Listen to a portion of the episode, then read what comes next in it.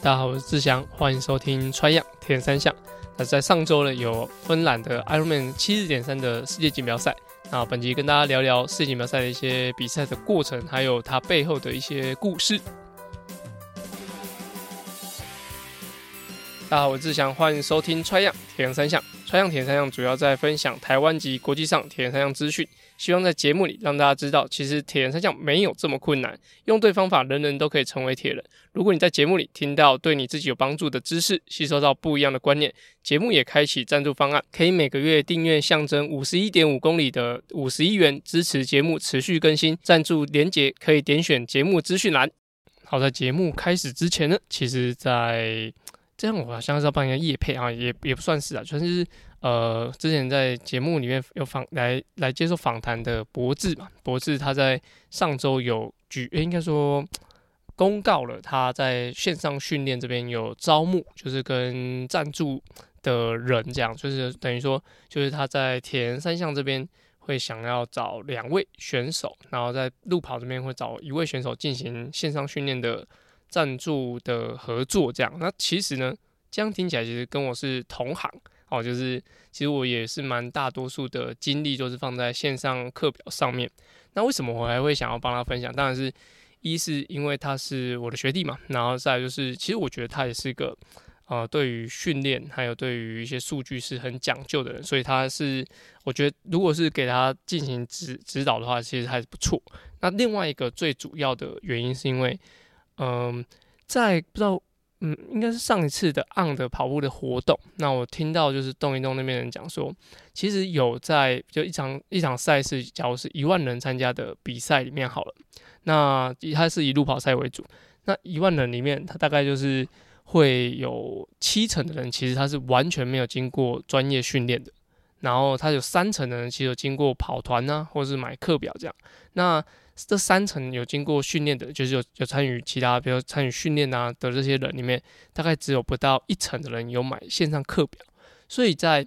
呃这样子小众在小众里面，其实线上课表的的普及度是很低的。所以我自己觉得，就是如果说要让，就是毕竟这也是我就是服务的，应该是服务项目的一个嘛最主要的一个项目嘛，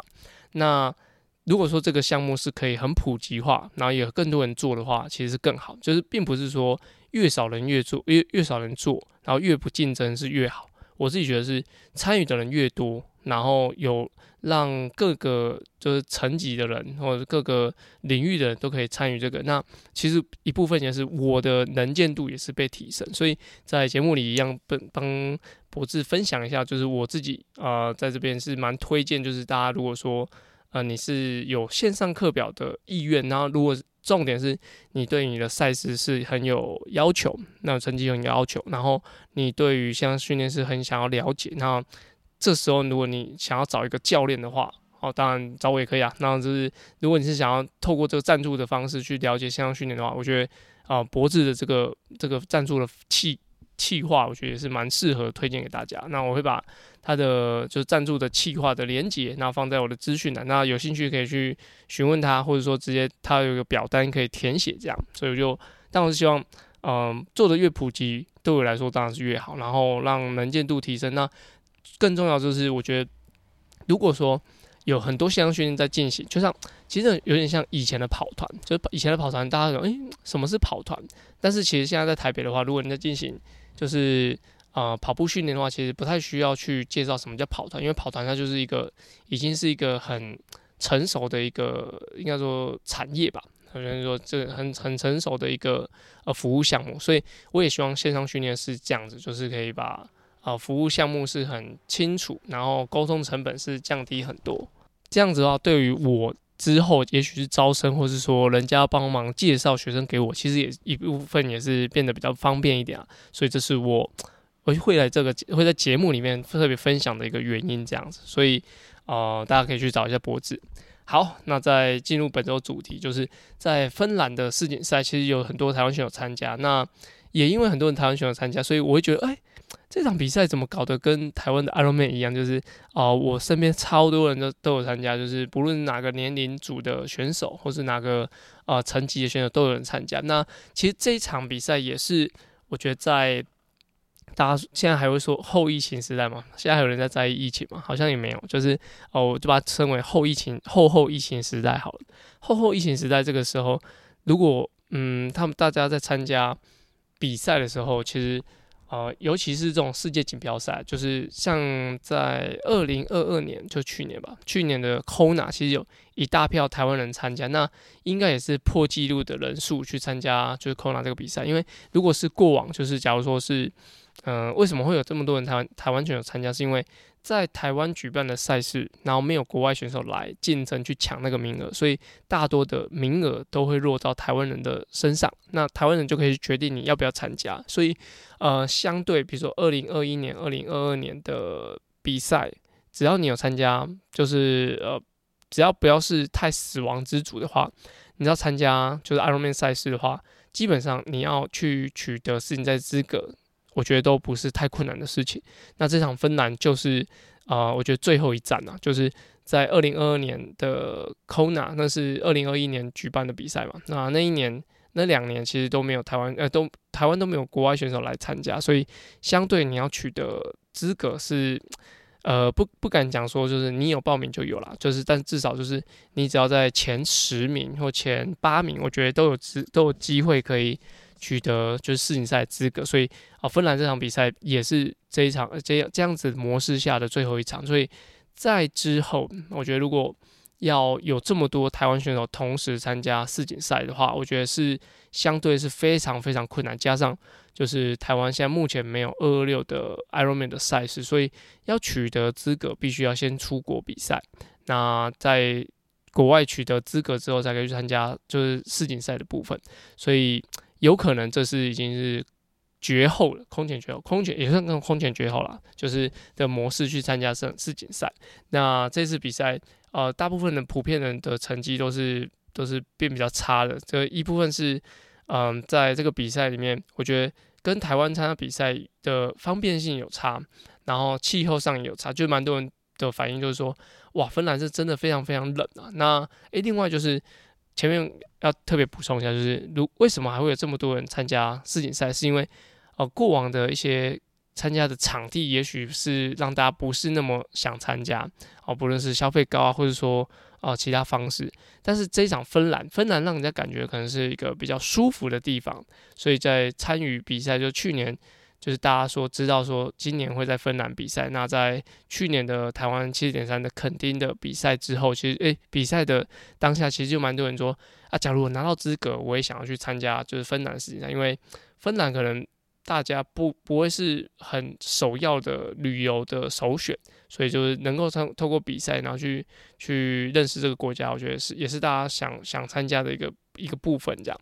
那在这场比赛，就是刚刚讲就是。呃，气候的部分其实是让大家会比较辛苦一点，然后这场比赛也有蛮多人是没有完成比赛，所以，嗯，我觉得一部分是大家很久没有出国比赛，所以在啊、出国比赛的跟其他选手的那种互动性啊，或者说真的比赛那种张力感，其实是没有到准备那么透彻。那假如说有一些没有完成比赛的人是这样，那。普遍的成绩，我我听到的也是没有到哦、表现那么好，但是我觉得啊、有时候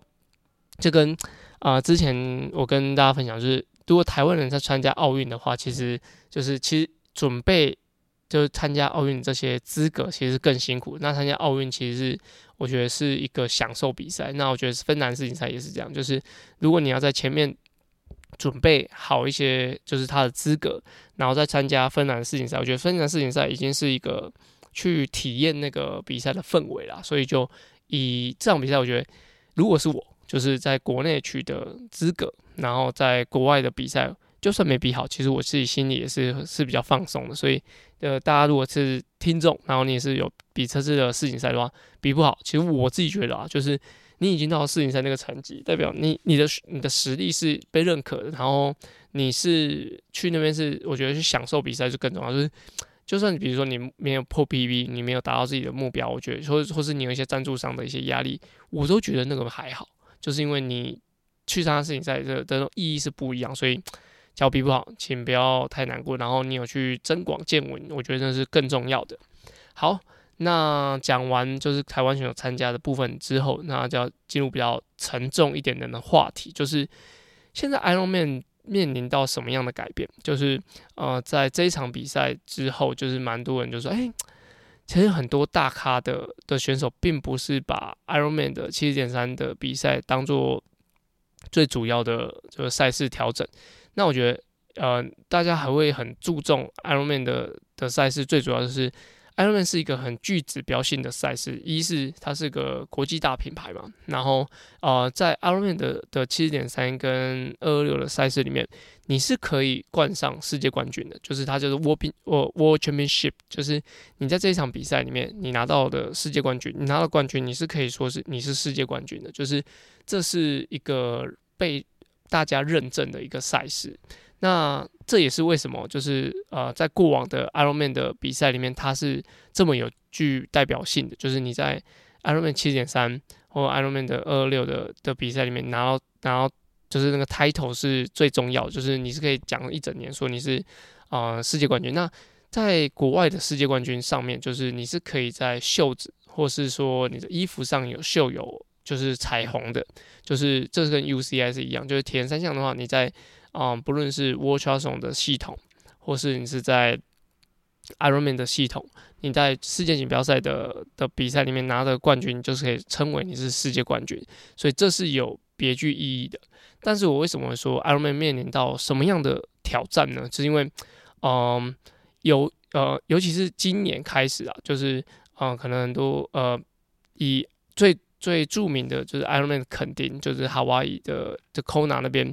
啊、呃，他现在改成有尼斯也有也有夏威夷，那分开来，我觉得，嗯，一部分是可以收纳更多人，然后一部分是我觉得，呃，要让就是夏威夷这个应该说世锦赛这件事情是有在呃各做做巡回的，我觉得这也是一个改变。那毕竟这些企业的一些政策或者企业的呃走向，我觉得有改变，都代表他们其实正在做出不一样的想法的。让自己提升这样，但是，嗯，以前大家都会想说，哦，我的目标就是要去 Kona，但是现在变成说，我的目标 也许不一定是就是以 Kona 为最主要，就是也许大家，呃，疫情前大家玩的差不多了，然后就是大家知道 Kona 是那个状态，然后没参加过的人，其实在啊、前一两年也已经有不一样的体会，所以对于 Kona 是不是一定要用啊、比赛方式去参加，或者说你是不是一定要在啊、这个年度去参加也不是那么重要，所以就变成说，我觉得，呃，如果你是一个比较老派的人，你可能觉得你的二六，比如说你的 Ironman 的二六，你就必须一定要在 Kona 完成，因为这是一个传统。但是如果你是一个呃没有那么具意义的，你就觉得，哎，好像有有参加 Ironman 或者哎有参加 Kona 或参加尼斯都可以，或者说甚至我把我的重心二六的最主最主要的殿堂移到 Challenge Roth。这都是有可能的，就是他现在是呃，我觉得 Ironman 正在转型当中。当然说，呃，我现在的讲法都是以我个人的观点去看待这个品牌。那因为它毕竟它是，我觉得它是带起台湾，应该是带起世界铁人三项的一个 主流的品牌。那其实我不得不说，就是很多人他会在自己身上的刺青是会刺 Ironman 的那个 logo 的，就是它是这么有具有意义性，就是很少看到会有人刺 ITU。哦，会有人吃奥运啊，但是会很少人会吃 Challenge，或很少人会吃 Xterra，但是我觉得吃 Ironman 的相对是非常非常多，所以它对于一个铁人三项以长距离的选手来说是非常非常有代表性的。那这就在接下来就跟大家聊到，就是他的受到的一些威胁。刚刚讲到就是 Challenge Roth，就是有这么多人这这是参加德国七月举办的 Challenge Roth，一部分当然是他的奖金。也蛮高的，然后再是它的呃赛事氛围，还有它赛事的关注度，就是以 Challenge 的比赛来说，其实我觉得 Roth 它的呃参呃观观众人数还有参与度，我觉得是越来越高，而且它也一样是二六的赛事，那它也是秒杀的赛事，所以我觉得大家把目光慢慢转移到 Challenge Roth，也是因为在刚刚讲了商业商业价值，然后它的。哦，品牌的的行销活动，然后它的很多的代表性，或甚至有些人说他是在抗议，就是 Ironman 的比赛，所以才会去参加 Challenge Roth 的的赛事这样。所以我觉得七月份有一个 Challenge Roth 的的比赛，而且我觉得如果你要突破个人成绩的话，这场比赛是一个很好的选择。就是像现在的世世界纪录七小时二十几分都是在 Challenge Roth 缔缔造的，所以在这些条件下，觉得呃 Kona 变成有点可取代性的时候。就变成说，Ironman 他必须啊、呃，我觉得他自己可能也也知道，就大家的这大家口耳相传的这个呃说呃 Challenge Roth 会取代 Kona 这部分，所以我觉得 Challenge Roth 它有一定的啊嗯、呃、取代性这样子，所以啊、在二六部分，我觉得大家会稍微有点动摇。那第二个就是 PTO 赛事，必必须要讲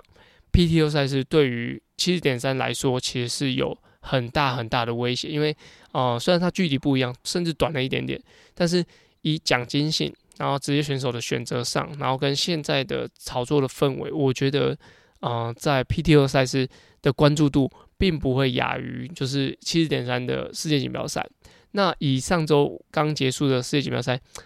呃，我不能讲说就是夺冠的几位选手，呃，夺冠或前三名的几位选手是做错什么事情，但是必须要讲就是。啊，确、实现在在改朝换代，让很多年轻选手，或者说让不同名字啊、出现在颁奖台上，让也许是关注度，或是说这些真正大咖的几位选手，并不是把 Ironman 七十点三当做一个最指标的比赛，因为啊、呃，可能不论是奖金，或者说刚刚讲的，就是指标性来说，真的是有落差，就是大家会慢慢去把，假如说你是比较呃一三专长的选手，可能会把。更多的力量会放在 PTO 的赛事上面，因为奖金高，然后它能见度也很高，那他让他不得呃，应该说让他不用说一定要用七十点三来啊、当做 Ironman 七十点三世锦赛当做他唯一曝光的一个管道，所以我觉得，呃，不论长距离二六赛事或是中短距离的七十点三的赛事来说，嗯、大家目前的选择都非常非常多。那我帮大家就是统整的目前就是嗯。以国际联盟来说，田山国际联盟来说有几个，就是 Super League，然后 World Triathlon，那 PTO Challenge、Ironman etc。那我觉得在 Super League，它就是很啊专注于就是短距离的一些发展。我觉得他也走出自己一条路，就是不论他是比赛张力，或者说他一样是跟城市合作去把啊、每个城市的的特点给行销出来。像上上次有讲过他们的啊、最后的世界。锦标赛是办在那个新世界，就是那个应该算中东国家吧。他们在一个地方，然后打造出一个新的城镇，这样从无到有，然后就是融入这个 Super League 的这种创新的元素。哦，他也是走出他一套系统。那其实也蛮多 World Triathlon 赛事的人会去参加 Super League 的赛事。那他是。嗯，而且 Super League 它是跟 World Triathlon 这种官方的的赛事单位是有密切的合作，就是他会把选手的赛季分开来，让他们的选手是可以都来参加，然后呃一样提供高额奖金，让选手有更高的意愿，然后又不会影响，就是他可能亚奥运诶不会亚运啊，亚运就是走台湾，台湾跟亚洲这边，那就是主要以奥运选手的能力，希望来来他们 Super League 这边。有多点曝光，所以他势必是需要跟 World Triathlon 这边做合作。那他们也有很多合作，像 Arena Game，然后还有很多的，就是各点的赛事，是把大家的世世界各应该说啊、World Triathlon 像奥运车赛前，他们就没有什么 Super League 的赛事。那接下来会有一些 Super League 的的比赛，然后让他们可以穿插，让他们选手都可以参与到。那这种互互助互惠的方式其实是更好的。那有 Super League 也有很多它的呃数据。的提供是解说，以短距离的选手来说，他们参加 Super League 的比赛是有助于啊 World Triathlon 的的赛事的，所以这样这种相辅相成的的模式，我觉得是让这两个协会是更健全。那以 PTO 大家知道，就是它是个重金的一个赛事联盟。那前几集有跟大家介绍过，就是它有很多职业组去参加，然后比赛张力很高。那它背后的的财团的的力道也是推广的很强。所以它如果它说它是一个新兴的赛事来说，我觉得它的发展的完整度，我甚至都觉得以目前的关注度来说，都比 Super League 还要高。因为我觉得。嗯，大家还是喜欢稍微看长距离一点点的的赛事，可能是参与的人比较多吧。所以在 PTO 的赛事，它的成长度我觉得是很高的。那以 Challenge Challenge 目前我觉得在各个地区呃举办的情况，我觉得没有 Ironman 多，但是它正在就是它的指标的 Challenge Roth，他正在呃个逐渐的壮壮大中，所以他也带起了就是 Challenge 他那种嗯，我觉得家庭氛围，然后让大家是啊、并不是说完全就是很严肃的。的赛事来进行的，尤其是像台湾，如果你是听到 challenge，你就知道它是一个非常合家参与的赛事。这样，那以 Ironman 来说，就是过去它是一个很严肃的铁人的品牌，就是你很哈扣的人，你一定要来参加 Ironman，然后你去 Kona，你去世锦赛是你必经之路。这样，所以它在呃，在过去的历史地位是有这样子的定义在。那以 x e r a 来说，我觉得 Xterra 它。嗯，以台湾越野的来来说，就是它是个小众的的参与的的族群，然后但是它又有，就是你是一个喜欢啊、搞怪、你喜欢有特色的人是会参加的。就是我觉得 XR 包含连世界的的联盟来说，他们都没办法办得非常非常大，比如说哦有四五千人参加，但是它是可以让固定某些人去固定的参与，然后让。啊，它的氛围是让很多人可以一直追追随的，所以以这几个联盟来说，我觉得，呃，一定会互有拉扯，然后互相的去壮大，或者说会有呃衰退，或是转转换它的呃经营的模式。所以以目前来说，我自己看到了，我自己看到就是阿罗曼稍微我觉得有点在式微，就是稍微在呃在进行调整跟转换当中，所以就呃我觉得这也是好的，就是让其他联盟可以出来，因为我觉得。嗯，一定是起起伏伏，就是不论是你以前多多高的位置，或者说你现在是在多低的位置，那一定会是，嗯，只要是联盟以良性竞争下，我觉得就一定会有的高高低低。所以我自己觉得，就是这是这一部分也是商业模式，这一部分也是就是大家的口味正在改变，所以就不论是。就台湾的 Ironman 或者台湾的 Challenge，它一定会是有，我觉得是会起起伏伏，然后在其他的联盟里面也会有不一样的呃吸引别人的目光啊。我刚刚忘了讲，就是还有 Xtri 联盟，就是极限铁人的部分，它也是呃，我觉得它会跟 Xterra 有点像，就是它会吸引某些喜欢特定口味的人来参与。那嗯，他会不会跟 Ironman 跟 changer 的人会重叠？绝对会，因为啊、你要参与极限的比赛，你必须要先从一些正规赛慢慢慢慢打上去，你才会去参与到 Xtry、X X Xterra 那些比赛。那我所以我觉得，在这些的联盟里面起起伏伏绝对正常。然后，诶、欸，我觉得有这些联盟的出来，然后让大家有更多的选择，是让消费者们是更好的。所以，这是我自己的。一些观赛的重点吧，那我也没有代表任何立场。虽然说我现在的工作的单位是某个品牌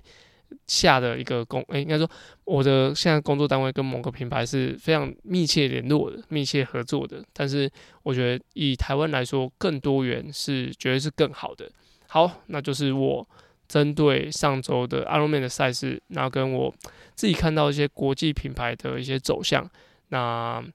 就是有一些观点啊，那也欢迎大家可以跟到我分分享，说你们觉得这些国际品牌对于你们来说是有怎么样的一个意义存在？好，那本节目的主题就聊到这边，那接下来我们进入下一个单元，叫做。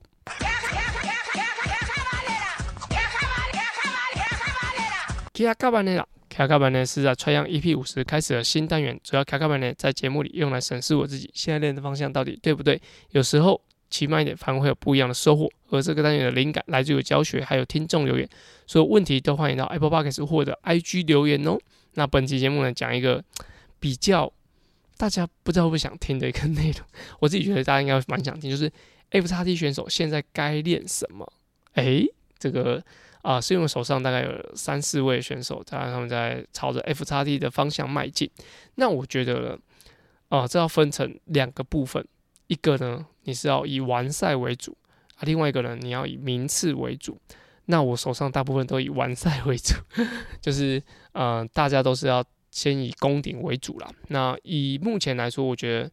如果你的能力并不像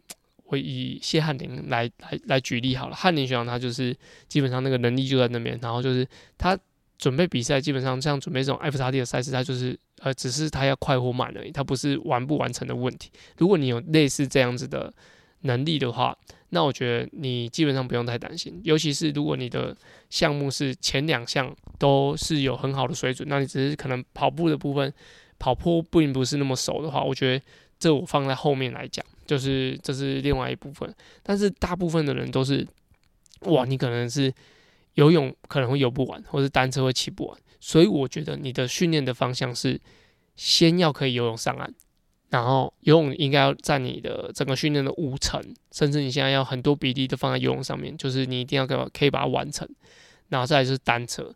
如果你前面两项都没有完成，基本上你可以不用练跑步，真的你可以不用练跑步，因为你根本不用带跑鞋，因为你完成不了单车的部分。所以我觉得游泳你可以放五成，那你觉得你在游泳池里面，比如说三千八，你可以用两分零五每一百公尺。两分零五或两分整的方式去完成三千八的话，你就可以开始练单车。好，如果你没办法用两两分整左右去完成的话，我觉得你会很辛苦。尤其是如果你要两分十五的话，去游那个秀姑兰溪，真的是会很痛苦。所以你必须要两分零几的能力，甚至我都觉得一五多可以用一五多来游玩两百公尺，呃，游游玩一百公尺，然后配三千八百公尺的距离，你才有办法去进行单车的部分。那如果说你的单车，你的呃骑乘，比如说，我觉得你们还是要真的要去去骑一下路线。就是如果在比赛，你在练习过程中，你没办法在呃，假如说前一百公里，你要在关门时间内，可能三十分钟内骑完，你才有机会去去挑战你这个一百八。如果你这边这一百公里内都没办法在表定的三十分，就是你单单独骑哦，单独骑都没办法在表定的三十分钟内完成的话，我觉得都会非常危险。就是你单独骑，然后你没有在这个比赛的的可能要完成两个项目，就是你有往再加单车的的情况下，没办法在三十分钟内在每个关门点的话，我觉得你也不用练跑步，你就是专门专心练单车。那跑步的话，我觉得就是。呃，如果你前两项都过了，那就是刚刚讲，就是你可能是要开始争取一些排名或是一些好的名次或者好的成绩的时候，我觉得跑步的话，嗯、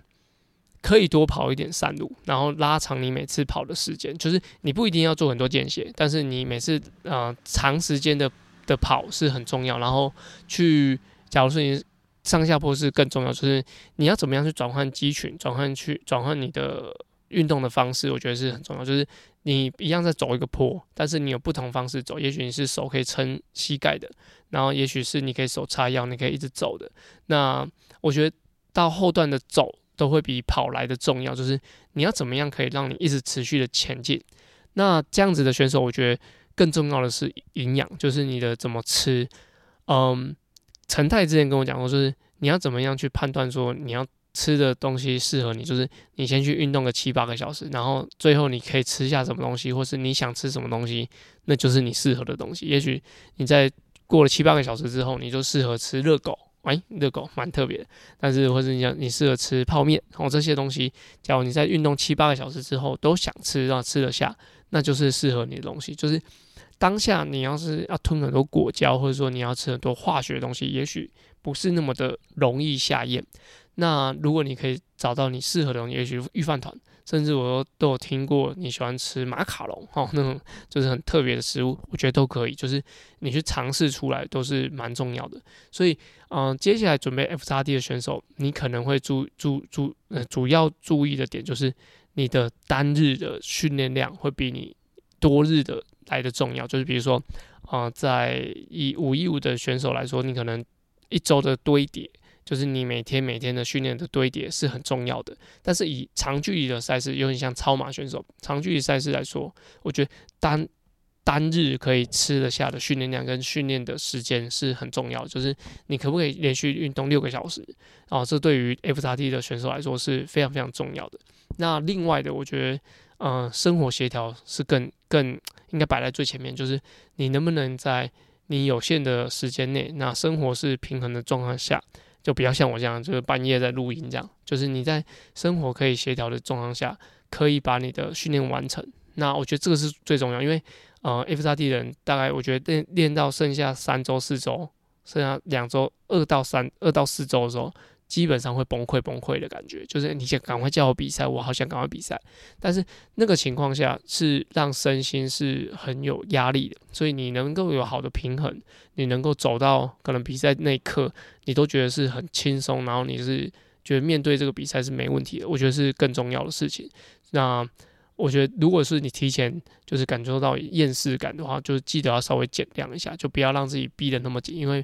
毕竟真的。大的挑战是在比赛当天，比赛当天的压力那是更重要。那我觉得另外一个就是我比二六的经验就是，如果你在比赛前两三周就一直在一个生活作息不是很规律的情况下，你在比赛当天也许会比到很想睡觉。你不会累哦，但是你会很想睡觉，就是你肌肉不疲劳，但是你的精神是疲劳的。我的我自己二六的情况下就是有点这样，因为那时候我的小朋友刚出生呢，并没有办法。有很好的睡眠来帮帮助我，就是在训练上有一些嗯好的恢复这样，所以我比到单车大概过一百四十五公里之后，我是超级想睡觉，所以以比 FXT 人，我觉得最后的三周要记得有充足的睡眠，这是非常非常重要的事情。那以上是我整理一些我觉得 FXT 选手该注意的地方。那我在后面应该会再分享一集，就是我整个训练 FXT 选手的一些过程。我也不确定他们这样能不能顺利完赛，但是我会把一些重点分享给大家。也许有比赛 FXT 的人可以做一点整理，这样子。好，那再来是念听众的留言。那在 Apple Podcast 这边，吉米中雷爸他留了一个 EP 一三三代码的回复啊，那感谢雷爸。那再来是 SamTC One，那他说专业、风趣、幽默且充满正能量的节目和如题。那感谢 Sam 哥。那在节目里面，其实我尽量的会让节目听起来比较有趣一点，因为我我后来听一听，我觉得单口单口讲节目哦，真的会越讲越无聊，所以我尽量把语调啊，然后的内容啊，然后尽量可以比较像真的在聊天这样。那感谢 Sam 哥的回复，那再来是汤圆爸，那在。然后这么好的节目，一定要五星推爆。从 Try to Go 就一直 follow 我的节目到现在，尤其是卡卡本呢，更是每周都会期待的单元。那希望如此优质的节目可以持续做下去，加油！那感谢汤圆爸，就是嗯，我自己蛮喜欢讲话的，就是如果是尤其是听到那个录音机里面声音，所以只要不要有太多大的，不要太大的挑战，我基本上会持续更新下去。那非常感谢你们的留言。那如果有任何问题，都欢迎到 Apple Podcast 或是我的 IG 啊跟我留言啊。也祝如果有比 FXT 的选手听完前面的，就记得先从游泳开始练，然后再练到单车，再练到跑步。那祝大家都可以登顶成功。那我们下周节目见喽，拜拜。